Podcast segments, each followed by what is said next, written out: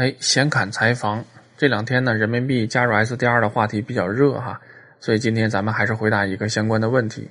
这位提问的朋友叫利弗莫尔，他说：“菜刀，你能科普一下什么叫 SDR 吗？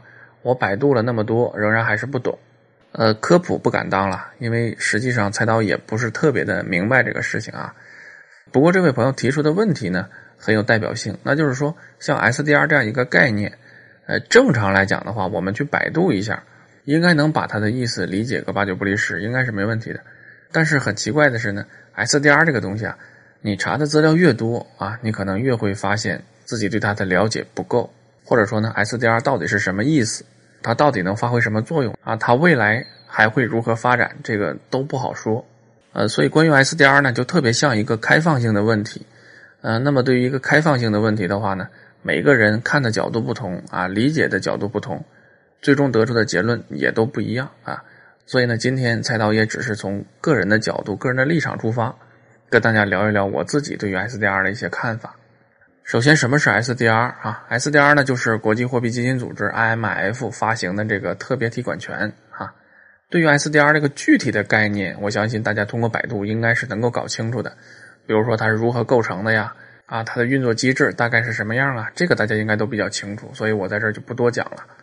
再到今天，重点想和大家聊的就是这个 SDR 它到底有什么用啊？为什么我们一定要呃争着抢着进入 SDR 这个货币篮子啊？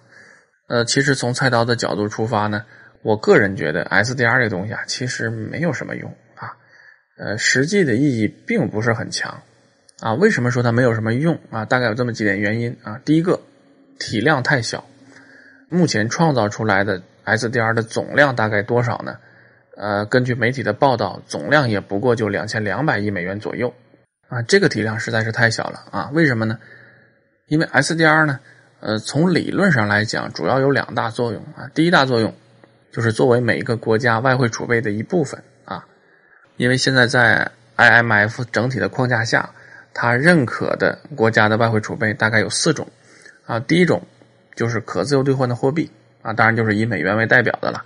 啊，同时可能再配一些英镑啊，配一些欧元啊，再加一些日元，然后除了这四大主要的国际货币之外呢，呃，不同的国家根据不同的情况，可能还会啊配置一些区域性的呃国际货币。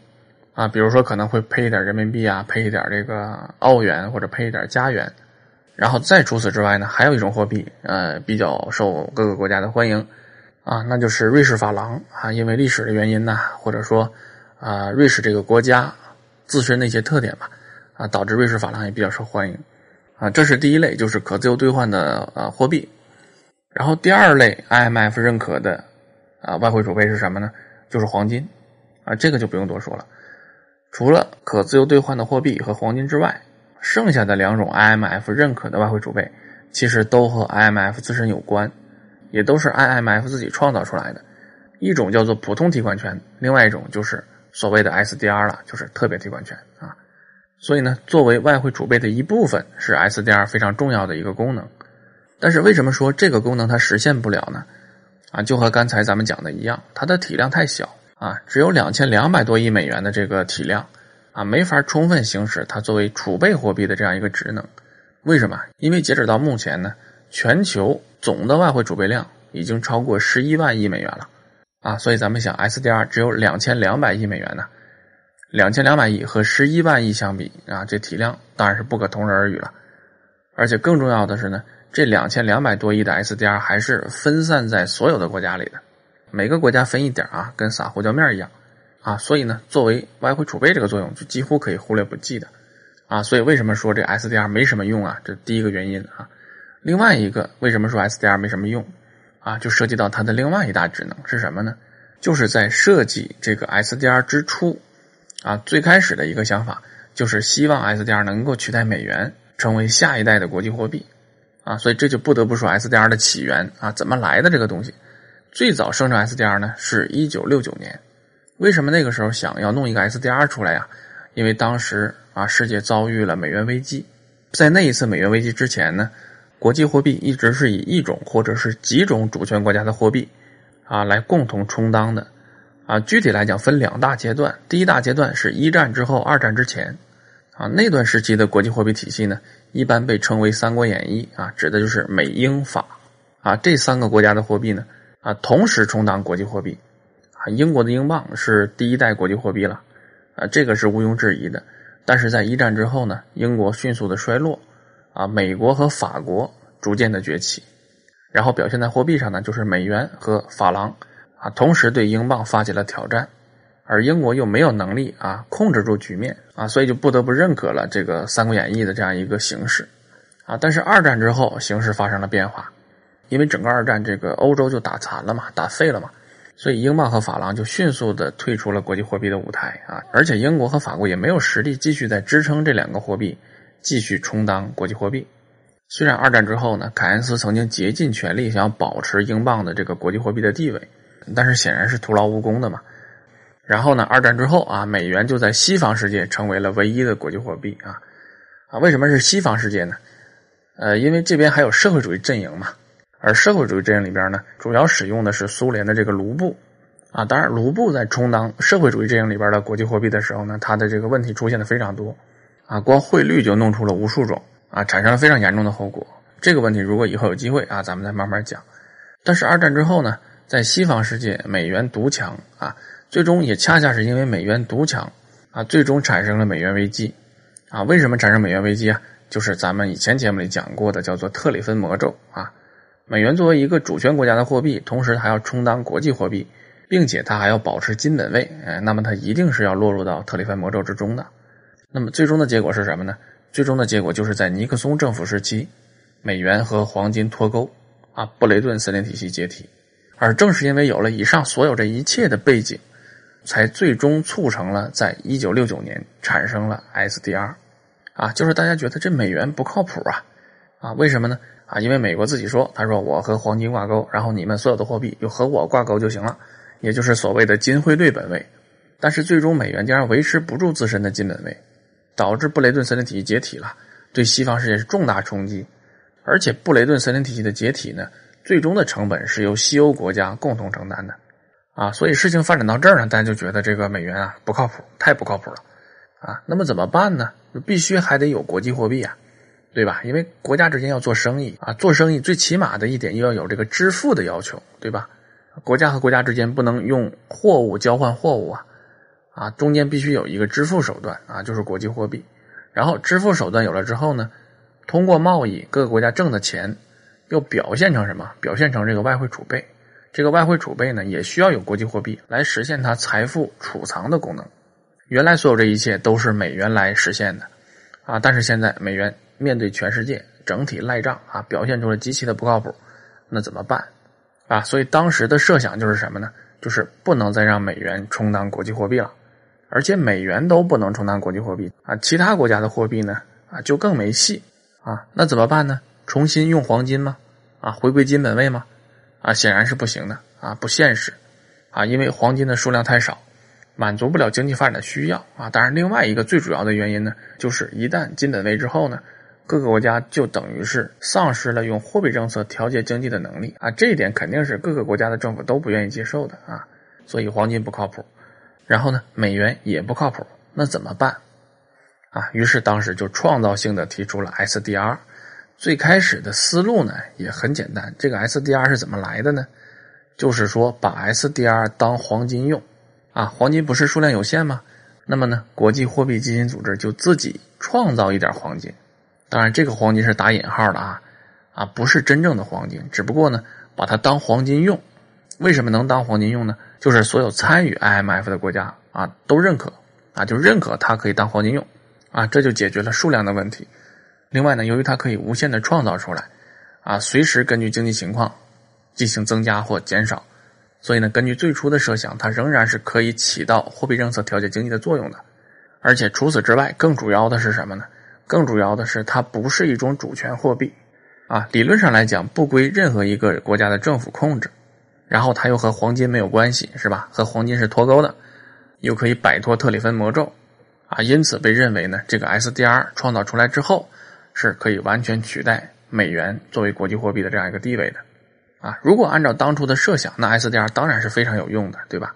而这个设想就是它的第二个最主要的功能啊，就是把它当成国际货币来用，啊。但是刚才说了嘛，说 SDR 其实没啥用，为什么？因为这第二大功能啊，从它诞生那一天起，一直到今天，就从来没有实现过啊。因为正常来讲，作为国际货币来讲呢，有四大功能是必须要具备的啊。这四大功能分别是什么呢？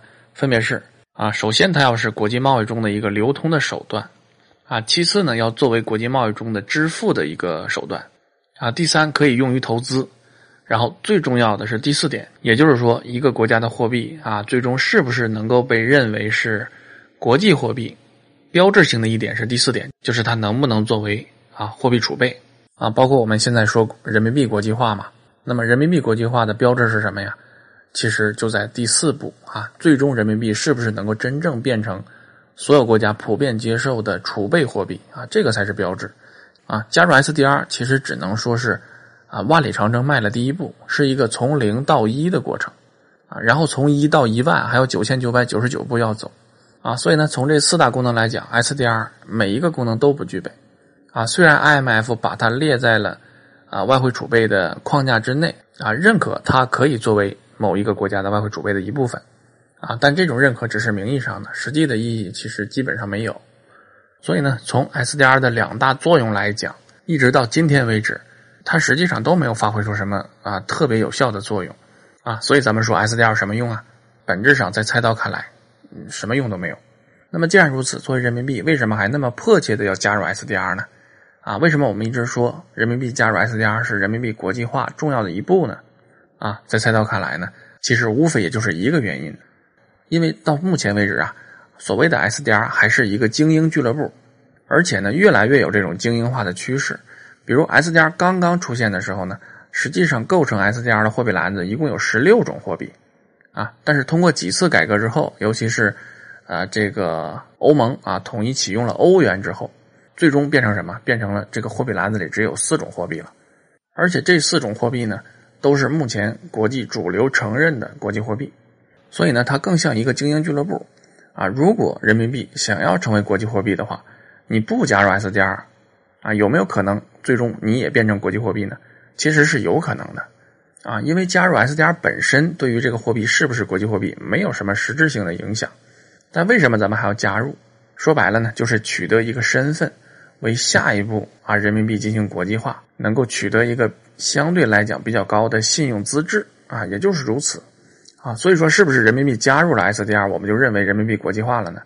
啊，和那个一点关系都没有啊。最终人民币要国际化怎么办？还是要看你这个人民币本身自身的质量到底如何啊？因为从目前的态势来看呢，整个国际货币的市场已经逐渐结束了美元一家独大的局面。那么未来怎么样呢？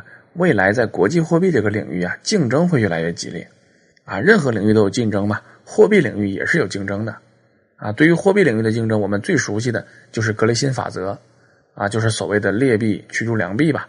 啊，当然这个法则对不对，咱们暂且不论哈。它说明在货币市场上也是存在竞争的啊。因此，未来人民币要想成为国际货币的话，也是要通过激烈的竞争去自己争取啊。这种竞争争的是什么呢？